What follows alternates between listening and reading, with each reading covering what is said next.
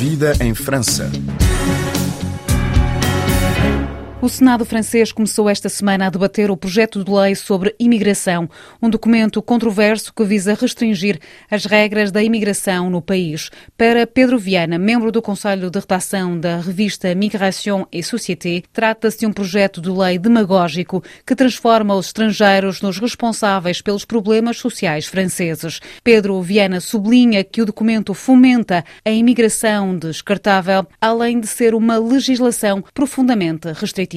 Sem a menor dúvida, é uma medida que não podemos qualificar de outra maneira senão como de estúpida, porque todos os profissionais de saúde, mais de 3 mil, publicaram no jornal Le Monde uma tribuna denunciando esta medida, porque é uma questão que não tem a menor justificação. Em termos econômicos, significa que vai gastar-se mais dinheiro com este problema a prazo. Isto foi demonstrado pelos professores de medicina. Em segundo lugar, é uma medida totalmente absurda em termos de saúde pública, porque se as normas que existiam antes foram adotadas, foram adotadas porque era uma questão de saúde pública, porque uma pessoa doente com uma doença contagiosa que não é tratada imediatamente, ela vai propagar esta doença na sociedade.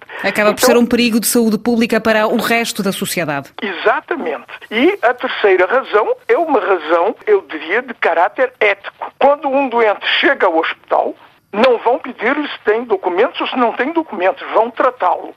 E isto é um absurdo querer restringir de maneira drástica, é uma medida demagógica para, uma vez mais, transformar os estrangeiros em responsáveis dos problemas sociais franceses. É toda uma chicana política. Infelizmente, a mídia dominante, infelizmente, o discurso político não permite às pessoas ter os dados. O François Héron, que é um professor do Collège de France, acaba de publicar uh, um documento importantíssimo com uh, as 10 ideias preconcebidas sobre a imigração. Mas quem difunde isso? Isso não está na primeira página dos jornais. Isso não aparece no jornal da televisão das 20 horas. E o que aparece são os discursos anti-estrangeiros, os discursos anti-imigrados, e isto vai criando um clima que é profundamente desagradável. Um outro ponto prende-se com o artigo 3, que visa a regularização dos trabalhadores clandestinos dos setores da economia ditos em tensão, ou seja, nos setores que necessitam de mão de obra. A construção, a hotelaria, a restauração, as limpezas. Diz uh, uh, este projeto de lei que um estrangeiro que trabalha nesses setores poderia obter uh, uma autorização de residência temporária mediante algumas condições. Todavia, a direita não gosta deste artigo eh, porque diz que este artigo facilita a regularização de trabalhadores clandestinos. Bem, esta questão necessita uma pequena explicação. Hoje em dia, a prática, o que se chama os regulamentos, a partir de um documento que foi uma circular do primeiro-ministro Manuel Valls, quando era ele primeiro-ministro, que autoriza os prefeitos, que são os representantes do Estado nos departamentos, a regularizar a situação de trabalhadores em situação irregular, mas que estão em França depois de um certo prazo, a uma série de condições, e a condição que isto seja pedido pelo empregador. O projeto de lei, a única coisa que modificava era que não precisaria mais ser o empregador quem pedisse a regularização, ou seja, que a própria pessoa podia pedi-lo. Esta é a única modificação. Não podemos esquecer que este processo é uma afirmação do que se chama, eh, em francês, l'immigration jetable, a imigração descartável. Ou seja, aceitá-la quando é preciso mão de obra e mandá-la embora quando já, já não é necessária, é isso? É, mas não somente isto. Por exemplo, no projeto de lei, tal que foi apresentado pelo governo, esta autorização, este título de moradia regular era válido um ano. E se ao cabo de um ano a economia não precisa mais da pessoa, então não se lhe renova o título. Isso quer dizer, é a transformação do imigrante em um imigrante descartável.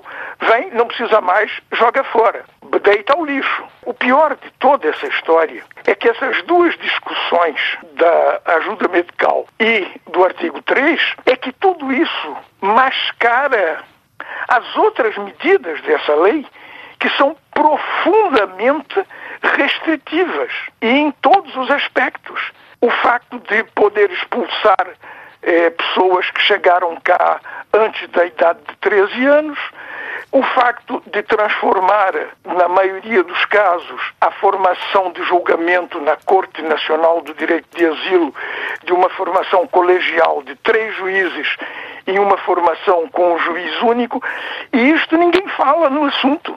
Ou seja, que estamos a discutir de questões que são pequenas briguinhas entre a direita, a extrema-direita, o governo, mas esconde-se todos os aspectos profundamente negativos deste projeto de lei que estão sendo escondidos por esta mediatização destes dois artigos. dois aspectos. Com esta bandeira do governo de lutar contra a radicalização e por isso mesmo facilitar as medidas de expulsão de estrangeiros, há aqui uma diabolização dos migrantes? Exatamente. Como há muito tempo, isso não é uma novidade. O problema é que o governo francês não tem a maioria absoluta no Parlamento. Então, ele, para aprovar leis, precisa de um apoio da oposição que está mais à direita do que ele. As políticas, que são as políticas em geral, aliás, da União Europeia neste momento, são políticas profundamente restritivas e o que é espantoso é que são políticas que são levadas a cabo há mais de 40 anos, que não respondem o que oficialmente buscam, mas continua-se a aplicá-las cada vez de maneira mais violenta, de maneira mais estrita. Todo mundo sabe hoje em dia que se as políticas não fossem tão estritas, o que nós chamamos em sociologia de circulação migratória seria muito mais fluida. Os imigrantes, eles estão menos preocupados com integrar-se do que com poder circular.